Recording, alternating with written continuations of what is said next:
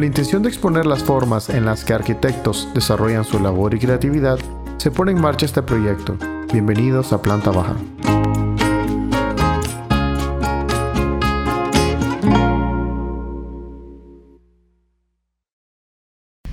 Oscar Zamora es arquitecto nicaragüense, candidato al máster de arquitectura del GSD de la Universidad de Harvard, donde funge como codirector de la Organización de Estudiantes Latinoamericanos. Oscar cuenta con más de 10 años de experiencia profesional entre Nicaragua y Estados Unidos.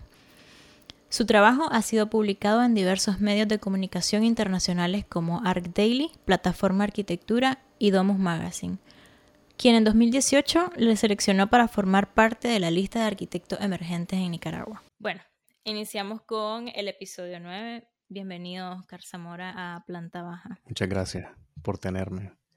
Muy emocionado de poder platicar con vos por fin. Yo sé que han habido eh, como varios percances, pero muy emocionado de poder platicar con vos tienen eso en común casi todas las charlas de planta baja.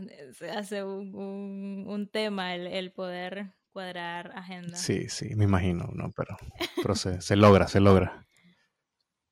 Sí. Eh, al igual que vos, estoy emocionada de tener esta conversación. Em, he tenido el agrado en los últimos meses de tener, de poder ver tus proyectos quizá a mayor, a mayor profundidad de lo que el público general, llamémosle, podría ver. Em, y en tu práctica de investigación conjugas temas enfocados en narrativas latinoamericanas, en medio ambiente eh, y políticas de diseño. Quería preguntarte, ¿cuál ha sido el recorrido que has vivido para tener estos intereses? Em, bueno, todos estos temas que, que acabas de, de, mencionar, yo creo que se consolidan en lo que hoy puedo llamar como el paraguas de, de, mi, investigación y mis intereses como arquitecto, y, pero también intereses personales. Con certeza te puedo decir que esto es algo que se viene formando mucho antes, incluso que yo tuviera algún interés por, por mi carrera. Estos son intereses que, al menos en mi caso, se han forjado desde muy temprana edad. Eh, en mi caso, yo tuve la, oportunidad, la dicha de crecer en un espacio y ser educado en un espacio donde se hablaba mucho de la identidad latinoamericana y se hablaba mucho de la latinoamericanidad, pero no, eh, no desde la condición de la otredad, que le dicen, o, o, el otro, el ser el otro, o el otherness, como le dicen en inglés, o la misma periferia, sino desde una condición sí resilientes, pero también más importante entender Latinoamérica como un sistema de valores, de cualidades y de competencias que no nos hacen ni más ni menos que otras culturas, pero que sí nos posicionan como iguales. Yo creo que entonces eso ya desde muy temprano constituyó en mí una, una posición muy crítica que eventualmente eh, evolucionaría a posiciones críticas de nuevo que tengo ahora. Por ponerte un ejemplo, eh, mi posición hacia eh, la hegemonía del occidentalismo o las potencias del norte global. Obviamente todo esto enfocado en, el espectro de la arquitectura.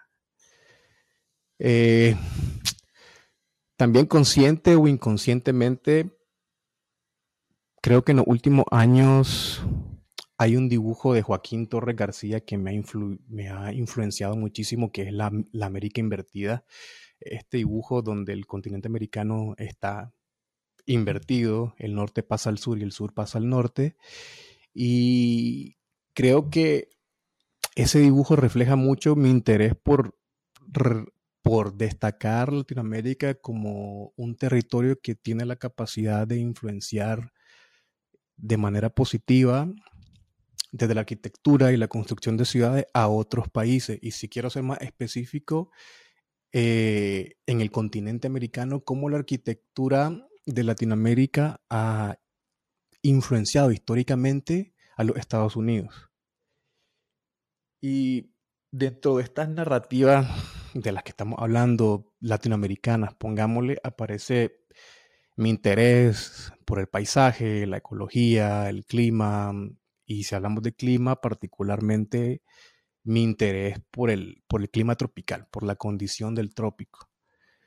Porque a mí siempre me ha parecido fascinante, primero que todo, lo ambiguo que es el trópico o lo, o lo impreciso, como diría Camilo Restrepo, pero también el simple hecho de que cuando está en el trópico, la sensación térmica, la manera en que el cuerpo experiencia, experimenta, perdón, em, el espacio no puede pasar desapercibida. Eh, como quizás puede pasar en otros países, en otros contextos que son más templados, más fríos. Entonces, en el trópico, para mí lo que me llama la atención es de que afecta directamente cómo vivimos, cómo nos movemos, cómo vivenciamos el espacio, las ciudades. Y eventualmente eso evolucionó en un interés por la antropología, por la sociología, que son otras ramas que siempre trato de incluir en investigaciones, pero aquí algo muy importante que hay que mencionar es que al final de cuentas somos arquitectos o soy arquitecto y mi trabajo es como un diseñador y la antropología y la sociología solo son herramientas que me pueden ayudar a, construir una narrativa o a fundamentar ciertos conceptos, pero al final la base debería estar en el diseño y en los principios de la arquitectura.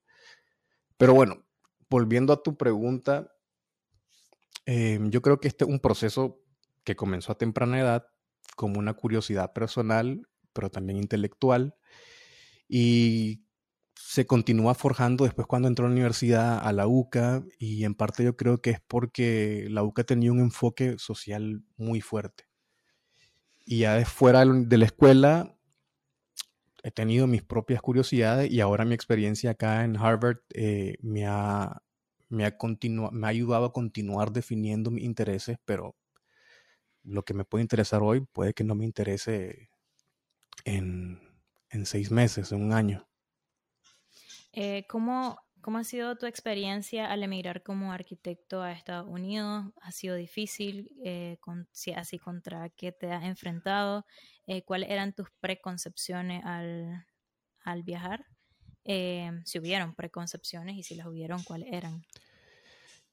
Bueno, yo creo que primero que todo moverse, mudarse a otro país, siempre significa un proceso muy complejo y que toma su tiempo superar y una vez que se supera uno tiene que adaptarse a ese nuevo lugar.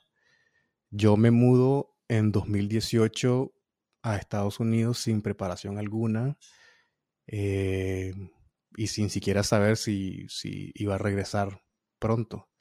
Eh, me mudo y dejo atrás todos mis proyectos personales y profesionales, dejo atrás eh, la firma que tenía con, con, Mauricio, Valenzuela Mazamora, dejo atrás la escuela donde estaba mm, enseñando, dejo atrás mi familia, en fin. Una vez ya dentro de los Estados Unidos, tuve una oportunidad, tuve un periodo de casi dos años donde yo no podía ni siquiera trabajar, por ende no podía hacer arquitectura por cuestiones que tenían que ver con, mi estatus migratorio, que se tenían que resolver todavía.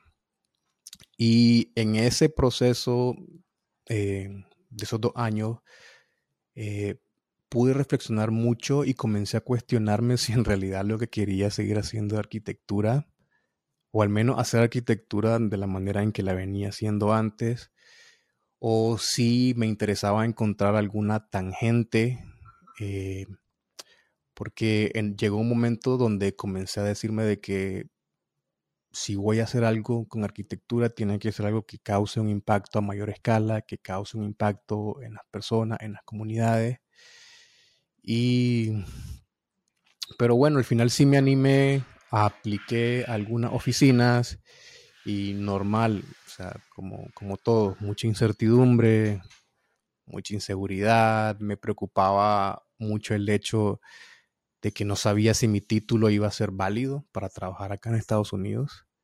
Eh, por ejemplo, me, causaba mucho estrés, todavía me causa mucho estrés eh, el convertir del sistema métrico al imperial, eh, la cantidad de códigos que tienen acá, las formas de documentar un proyecto, incluso los sistemas constructivos que son completamente distintos.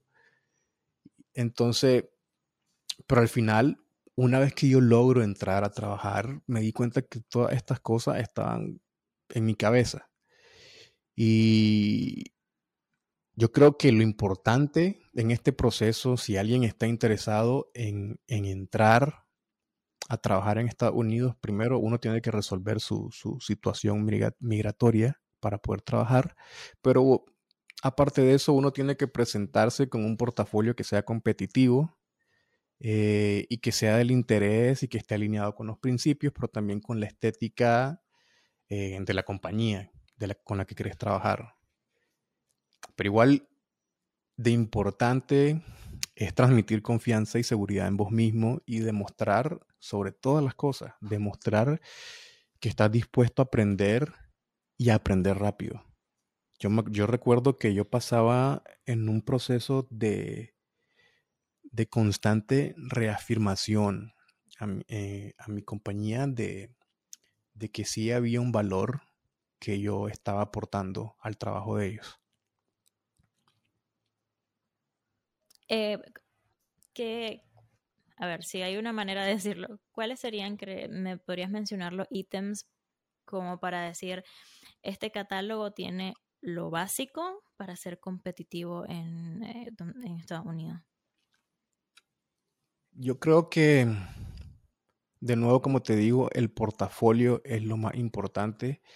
Em, el portafolio tiene que ser una combinación de diseño, pero también el portafolio tiene que mostrar que tenés un entendimiento de cómo funciona el proceso eh, completo de una obra, la documentación.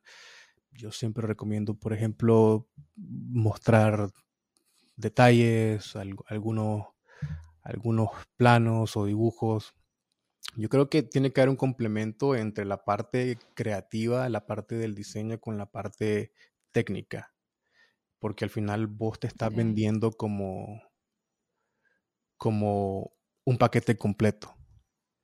Y aparte del, del, del portafolio, yo creo que el tener cierta experiencia quizá importante, pero no es, no es fundamental. Em, y como en cualquier entrevista de trabajo, de nuevo, como te decía, la confianza y la seguridad en, cómo vos vendés tus proyectos. Yo creo que esos son los, elementos fundamentales al momento de tratar de, entrar a una oficina. Pero eso no solo aplica a Estados Unidos, yo creo que aplica a cualquier lado. Eh, no creo que haya una fórmula mágica. ¿No tuviste problemas con lo que mencionaba acerca del título nicaragüense? Del todo. Eh, no tengo idea si eso es algo que, que sucede, que me, refiero si, si algo que a otras personas sí le ha resultado como un problema. En mi caso no. Eh, yo creo que tuve la oportunidad de que mis jefes en ese momento valoraron eh, lo que yo había hecho. Yo creo que también en mi caso particular ayudó mucho de que yo pude presentar la obra construida que nosotros ya veníamos trabajando en Valenzuela Mazamora. Eh, y también que yo me sentía con la confianza de poder hablar del proceso de construcción de inicio a fin de una casa, por ejemplo, que al final de cuentas viene a ser muy similar. Quizás los códigos y los sistemas constructivos cambian, pero la lógica general del proyecto es la misma. Eh, Oscar, vos fuiste el puente para que yo tuviera, que conociera y tuviera una relación con Oscar Caballero, con Pancho Brown, etc. Y noto que tenés una cultura de sociabilidad. Sí, no sé si es así, pero lo que yo he notado es que eh, si ves que dos personas pueden llegar a tener intereses en común, él eh, los, los unís, pues los, los comunica y quería preguntarte, em, ¿cuál es tu concepto o los conceptos sobre las relaciones interpersonales en el ámbito académico profesional y humano. sí, sí. Eh, la verdad sí me interesa, sí me llama mucho la atención generar espacios de conversación y siempre estoy tratando de conocer gente nueva, gente interesante todo el tiempo. Seguramente por eso me gusta organizar fiestas, pero también por lo que me gusta dar, dar clases. Eh, de hecho, hoy por hoy estoy dándole vuelta a cómo puedo agarrar ese interés y lo convertirlo, capitalizar ese interés y convertirlo quizá en unidad de negocio, pero esa es otra historia. Eh, volviendo a tu pregunta, pienso que la vida en general, nuestro crecimiento personal, no es un proceso aislado, sino que depende directamente de, la, de las personas que nos rodean y nos inspiran. Yo he llegado donde estoy y me he formado como soy gracias a, a un intercambio constante de ideas con otros. Y en mi caso, yo he tenido la fortuna de conocer personas en distintos momentos de mi vida que han sido transformadoras, que han sido pilares fundamentales y que han construido parte de quién soy yo hoy. Por ejemplo, Mauricio, mi socio, que ha sido una de las, una de las personas eh, más cruciales, tanto en el ámbito personal como el ámbito eh, profesional. Eh, yo he crecido mucho simplemente al escuchar y conversar con Mauricio y al ser su socio tuve esa oportunidad y ese intercambio constante. En, otro momento de mi vida ah, profesional y académica está, por ejemplo, Pancho Brown, otro queridísimo amigo, que también fungió como una persona fundamental en mi proceso de preparación, por ejemplo, para la universidad ahorita. Em, eh, el arquitecto Ronald Lavanza, que ha funcionado como, ha fungido como mi mentor, incluso desde antes que yo entrara a la carrera de arquitectura hasta ahora. Y en el camino te vas encontrando otras personas que te inspiran de distintas maneras. Oscar Caballero, Alan Mayorga, Emma Grun, solo por mencionarte algunos de los nicaragüenses de que para mí eh, me llaman mucho la atención y y me inspiran. Yo creo que es importante que una vez que ya establezca estas relaciones, que puedas cultivarlas eh, durante el tiempo, porque ahí está el verdadero valor. Y por eso yo creo que es sumamente importante que uno invierta tiempo en estimular la inteligencia social y la inteligencia emocional, porque al final del día estas son las que te pueden abrir un montón de puertas pienso que uno debe tener apertura para conocer nuevas personas y aprender de ellas.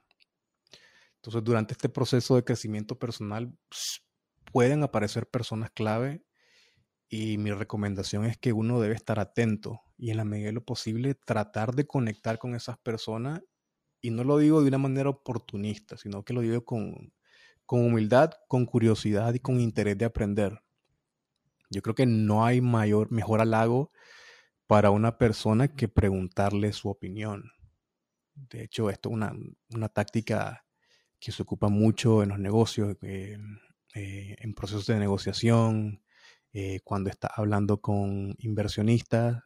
No hay mejor cosa que comenzar de acercarte a ellos la primera vez para preguntarle su opinión sobre tu proyecto.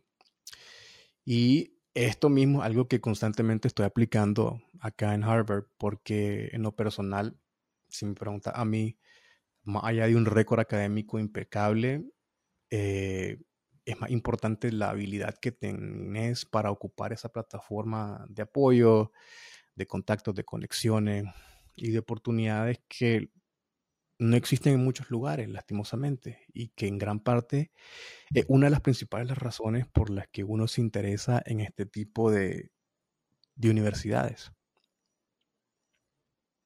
Eh, hablando sobre Harvard, eh, quería que quizá preguntarte si podrías introducir sobre el GSD, qué significan estas siglas y qué es lo que sucede en estas instituciones tan importantes como mencionaba. Bueno, eh, el GSD, sus siglas significan Graduate School of Design, que básicamente es una escuela de diseño que reúne distintas ramas de diseño, incluyendo la arquitectura, la arquitectura del paisaje, el diseño urbano, la investigación, solo por mencionarte algunas. Yo creo que en total el GSD ahorita está ofreciendo más de, más de 10, tipos de programas. Y bueno, al igual que Harvard como institución, el GSD está interesado en, en formar líderes, agentes de cambio que puedan causar un impacto en el mundo. Em, entonces la escuela tiene un enfoque muy global y que siempre va a la delantera en la formación de ideas, que luego estas ideas percolan en otras instituciones en el mundo y eso convierte al GSD en un punto de referencia global. Em, el GSD es un espacio, una plataforma eh, multidisciplinar de muchísima, muchísima discusión, eh, discusiones de relevancia eh, en problemas mundiales actuales. Y en lo personal yo creo que lo que más le impacta a uno cuando está acá es la, es la cantidad de talento y de personas increíblemente apasionadas por el diseño. Creo que yo he aprendido más de, de, mis compañeros, de los estudiantes, de lo que puedo aprender de mis profesores en muchos casos. Eso, ojo, no le quita el valor a la facultad, porque la facultad históricamente ha incluido muchísimos arquitectos importantes del siglo XX y siglo XXI, desde Gropius hasta Culhas. Y esto aquí viene algo interesante que por ejemplo, en el GSD, tener un café con Rafael Moneo o una discusión con Scott Cohen se vuelven bien casuales. Se vuelven algo del día a día. Y lo divertido es de que uno logra desmitificar estas figuras que en muchísimas ocasiones tendemos a poner en un pedestal y te das cuenta que simplemente no, o sea, son iguales que vos, son humanos. Eh, ¿Y cuáles fueron los requisitos que, tuviste que cumplir para ser admitido por la universidad? ¿Y qué te, qué direccionó a querer aplicar, a, verte bajo esa realidad de quiero estudiar en Harvard? Mm. Bueno, déjame responder de primero la, segunda parte. Eh, me acuerdo que yo estaba visitando Boston. Era durante ese momento que te dije que no sabía qué hacer eh, que estaba teniendo esta crisis existencial de si continuar con arquitectura o no. Y me acordé que Pancho todavía seguía estudiando en el GSD en ese momento. Y lo visité. Y la verdad, una vez dentro de Gun Hall, que es el edificio principal de, la escuela, eh, fue simplemente impresionante. la energía de ese lugar, la energía de los estudiantes, ver las maquetas, los proyectos, las discusiones, simplemente fue algo que yo no había experimentado nunca. Y luego de, ese mismo día, conversando con Pancho, él me dijo, eh, yo creo que vos tenés una gran, un gran potencial de poder entrar acá y yo estoy más que, em, yo estoy más que dispuesto a ayudarte en tu preparación si de verdad, si de verdad estás comprometido con ella. Para serte honesto, en ese momento era algo que yo no había contemplado. No se me pasaba por la cabeza mm, Harvard, eh, no lo veía posible, lo veía inalcanzable. Eh, y simplemente no, estaba en mi radar de las cosas que me interesaban. Pero de nuevo aquí viene eh, algo importante que es escuchar y saber que hay personas que confían en vos. Y inmediatamente después de tener esa conversación, el chip me cambió casi inmediato y decidí prepararme para, para la aplicación, que fue un proceso como de un año. Eh, usualmente la aplicación no debería durar tanto tiempo, pero tiendo a ser un poquito obsesivo, puedo decir, sobre todo creo que tiene que ver con la inseguridad y el, querer preparar una aplicación perfecta que asegurara que yo pudiera entrar y te das cuenta que tal cosa no existe. Pero volviendo a la primera pregunta, primero que todo yo no sé cuál es la fórmula mágica para poder entrar. Sí te voy a decir de que la universidad y el GSD buscan liderazgo y diversidad en sus estudiantes. Y no te voy a mentir, es un proceso sumamente competitivo donde solo el 4% logra entrar. Históricamente, mi programa, que es el EMARC 2, ha sido el más competitivo, entiendo yo, a nivel mundial. Y, por ejemplo, de un grupo de 2.000 aplicantes, solo van a entrar 25 o 30. Entonces, demanda que tu paquete de aplicación esté sumamente bien curado. ¿Qué eh, se necesita en el paquete de aplicación? Pues te, te, piden básicamente lo que cualquier otra universidad, al menos en los Estados Unidos, te va a pedir, que es una, un ensayo que viene a ser como tu carta motivacional, eh, tu portafolio, eh, tres cartas de recomendación y los resultados de, del TOEFL, que tenés que llegar a cierto, a cierto porcentaje. Antes hacían un examen que se llama GRE, que, es de matemática y de inglés. Yo creo que ahora ya no se está haciendo. Eh, pero si, si, tuviéramos que poner en un orden de importancia eh, todos estos elementos, yo creo que siempre el portafolio va a ser elemento mucho de, mayor importancia, seguido de los ensayos, o de las cartas de recomendación y por y siguiendo de todas las demás cosas. Pero al final todo entra por los ojos. O sea, el portafolio tiene que estar sumamente bien curado y cada elemento del paquete, tanto el ensayo como las cartas de recomendación, como el portafolio, tienen que poder extrapolarse. Con esto quiero decir de que si mi portafolio tiene cierta narrativa, las personas que están escribiendo mi carta de recomendación deberían poder relacionar lo que yo estoy presentando en mi portafolio con lo que ellos están diciendo de mí en las cartas de recomendación. Y lo mismo tiene que estar reflejado en, el ensayo. Yo creo que al final el, algo muy importante, no por decir el truco, pero uno tiene que presentarse a la universidad con un cuerpo de investigación, con un, con un, enfoque claro. Por ejemplo, en, mi caso, eh, la narrativa que, ocupé era de nuevo relacionado al trópico en Latinoamérica. Así fue. Ok.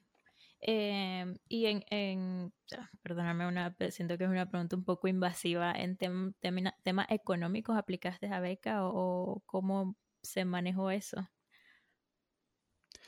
Yo creo que, eh, bueno, siempre, siempre van a haber distintas oportunidades. En mi caso, porque cuando yo apliqué a la universidad ya era un residente, yo tengo acceso a ayuda financiera federal, que es la ayuda que te da el gobierno. Eh, y al mismo tiempo tengo la oportunidad de acceder a becas que son ofrecidas por el gobierno, pero que también son ofrecidas por la universidad. Entonces, al final fue una combinación de ayuda federal, entiéndase ayuda federal como un préstamo que, el gobierno te está haciendo, y beca que recibí del, del GSD. Lo interesante de, de, Harvard como institución es de que Harvard tiene por obligación que dar una beca a todos sus estudiantes, sea un 10% de la colegiatura, sea lo que sea, pero tienen, tienen una obligación de dar algo. Entonces eso ya es una pequeña ayuda. En el caso de si alguien tuviera que aplicar como internacional, la cosa cambia, cambia un poquito. Em, una manera de hacerlo es aplicar a, programas de becas. Una beca que es muy buena y que tengo muchísimos amigos que entraron gracias a esa beca es la beca Fulbright. Eh, que básicamente te garantiza la colegiatura y la estadía por el periodo de que está en la universidad. Pero En, en otros casos, lo que hacen, lo que han hecho muchos de mis amigos es de que aplican a muchos programas de becas y al final lo que hacen es que juntan todas, todas las becas y con eso logran pagar em, la, universidad. Eh, el GSD como, como institución no da becas por necesidad, que se le dicen need base, sino que solo da becas por mérito. Las becas por mérito eh, significan que a la escuela le pareció tu portafolio, le, pareció que tu portafolio era destacable. Entonces, por eso la universidad te está dando un 50% de beca en la colegiatura. Entonces, si, okay. ese tipo de beca, bien por vos, pero también eh, esa beca algo que solo se le da a una o dos personas por, por año, lo cual lo hace completamente competitivo. Pero yo creo que el mensaje con esto, bueno, no el mensaje, una reflexión con esto es de que sí hay oportunidades eh, y simplemente vale la pena, eh, así como uno se toma el tiempo de preparar su aplicación para entrar a la universidad, uno debería tomarse el tiempo para comenzar a investigar cuáles son todas estas oportunidades que mm, financieras que existen en tu país, pero también fuera de tu país. Las embajadas dan muchas, muchas becas que muchísimas veces pasan desapercibidas y que los estudiantes en Nicaragua ni siquiera se dan cuenta. Eh, uno puede aplicar a becas internacionales y en caso de, de no encontrar por esos medios, uno siempre se puede comunicar con las instituciones y consultar con, algún asistente financiero y, y, ver cuáles son las opciones que tenés. Eh, me mencionabas en una oportunidad tu interés, bueno, también lo has hablado, no solo, tu interés no solo por Latinoamérica, sino también por eh, Nicaragua, hacerlo parte de tus proyectos e investigaciones. Háblame sobre uno de los más recientes que destruye y luego crea este espacio de encuentro para el Consejo de Ancianos de Monimbo. Ok, ok. Sí, sí, como, como decía, aquí desde que estoy en el GSD he sido como muy, muy intenso en el sentido de que tengo un interés de, de colocar las problemáticas y las narrativas de Latinoamérica y de, Nicaragua, mi país, en las conversaciones que están sucediendo en la universidad, porque la escuela tiende a ser muy occidental en su manera de, en su discurso, en su manera de ver las cosas. Entonces, para mí, cuando desarrollo los proyectos, el, el elegir trabajar en Nicaragua, por ejemplo, es una oportunidad de poder presentar eh, lo que está pasando en mi país y también ver cómo las facultades, cómo, los alumnos reaccionan a, estos contextos. En el caso de Destroy, Therefore Create, este fue mi primer proyecto cuando entré al GSD.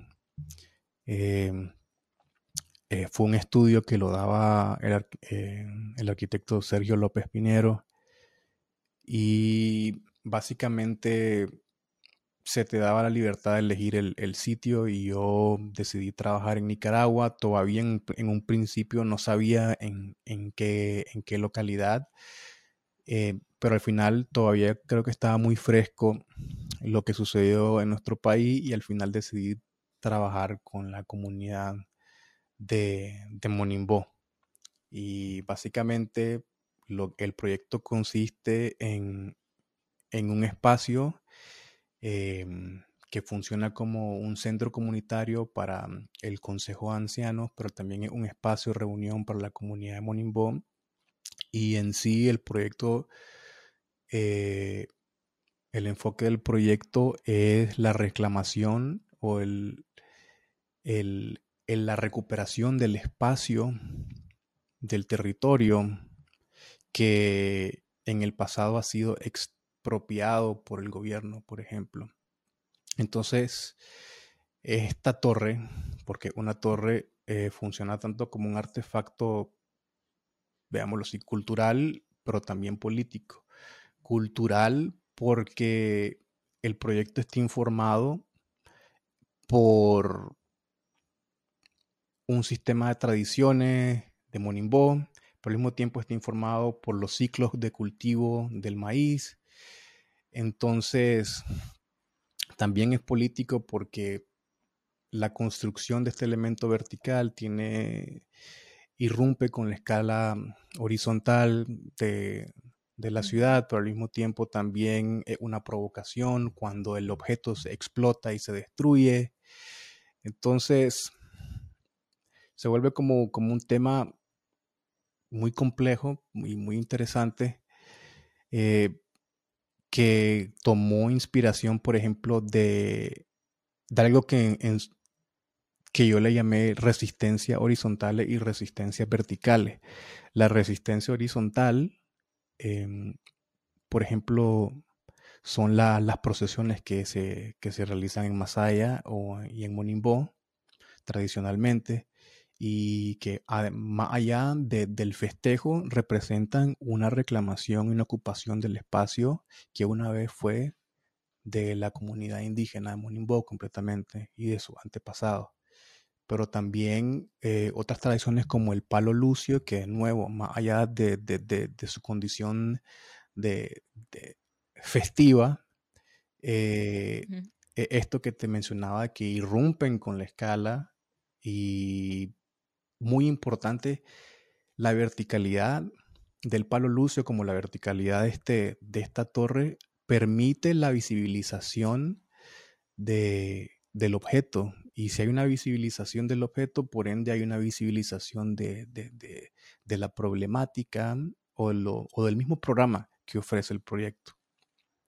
Entonces, por ahí anda el proyecto. Eh, Oscar, ¿cómo hiciste este la proyección de, de, este proyecto, valga la redundancia? ¿Fue con, fotografía? ¿Fue realmente fue a través de, un programa cuando vos presentás en un video la explosión como tal de la torre? Eh, te referí a la, a la animación. Ajá, visualmente, que, ¿cómo lo, construiste, cómo lo realizaste? Eso fue ocupando Blender. De hecho, fue una de las cosas que me tomó más, más tiempo durante el semestre.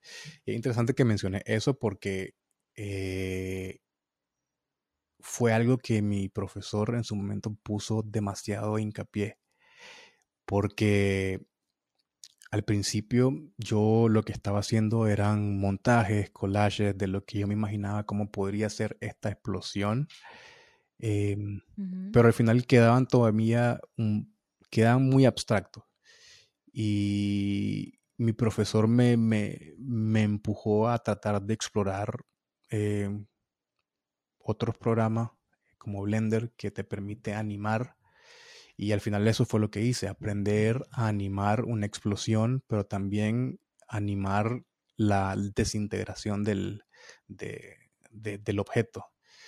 Entonces, yo creo que me tomó quizá más de un mes poder aprender a hacerlo, después renderizarlo y finalmente la postproducción en, en, en Photoshop. Vos ya tenías así eh, claro cuál era tu, idea, ya eso era solo cosa de animación como tal. Eh, buena pregunta. Tenía una idea, pero no sabía cómo se, cómo se iba a ver. Eh, y al final, el, este programa me, ayudó a, a, controlar el tipo de experiencia que, que yo quería mostrar porque de nuevo hubo mucho proceso de, iteración y de nuevo mi profesor y yo hacíamos mucho hincapié en que la explosión, aunque fuera algo muy, muy desorganizado, muy desordenado, tenía que tener cierta estética. La explosión tiene que generar cierta forma. La explosión tiene una secuencia primero explota la parte de abajo y luego la torre cae. y, es comenzar un proceso de, hacer muchas iteraciones y ver de qué manera cuando esto se dinamita, tiene un mayor impacto visual. Entonces, de nuevo, el software en, esta, eh, en este sentido me ayudó a, a, a, a tunear, a, explorar distintas opciones. Porque en un momento yo me acuerdo que le decía a mi profesor, creo que me sale más fácil explotar algo en la vida real y, ah, y grabarlo, pero es prohibido. Entonces eh, tuve que acudir al, al software. Pero sí. Eh, recordé ahorita de que con todo el tema, esto no, no, no, estaba previsto, con todo el tema de la inteligencia artificial, ha sido la persona que me jala la chaqueta con cuidado con lo que estás planteando, eh, cuidado con las palabras que estás usando. Eh, ¿Cuál es tu posición? en no, no quiero que esto esté sesgado con un, eh, la inteligencia artificial viene y bla, bla, bla porque siento que vos tenés una posición distinta a lo que hablé con Mauricio Valenzuela, a lo que hablé con Manés en, la último, en el último episodio. Eh, ¿Cuál es tu posición ante, ante todo esto que se, que se ha como vuelto muy popular eh, en los últimos meses, el último año? Yo creo que la, la inteligencia artificial es una herramienta que definitivamente está teniendo un impacto más allá de, de lo que estamos viendo eh, en Instagram y los ejercicios que, que, los arquitectos están explorando, sino que yo creo que al final la ventaja o lo positivo de la, inteligencia artificial es que puede volver al proceso de la arquitectura mucho más eficiente. Eh, como cualquier herramienta nueva, obviamente eh, hay un pique ahorita eh, un pique que yo lo veo, si me pregunta a mí, eh, obviamente con una inclinación más formal, que no lo veo, no lo veo mal, simplemente otra herramienta de cualquier herramienta que se puede ocupar para diseñar. Y yo creo que un, uno de los miedos de muchos arquitectos es pensar que la inteligencia artificial va a reemplazar el proceso creativo del arquitecto y yo simplemente no, no estoy de acuerdo con eso. El arquitecto siempre va a tener la autoridad y la agencia en el diseño y la inteligencia artificial simplemente va a ser una herramienta de ayuda a cómo eh, el parametricismo eh, lo está haciendo, por ejemplo, en la manera que nosotros eh, documentamos los dibujos ahora. Em, bueno, cambiando de tema, te cito textualmente. Eh, bueno, ya me decís si es 100% tuyo que te inspiró. la arquitectura es edificio, pero también es contexto y es texto. Em, con esto último, es una invitación a escribir.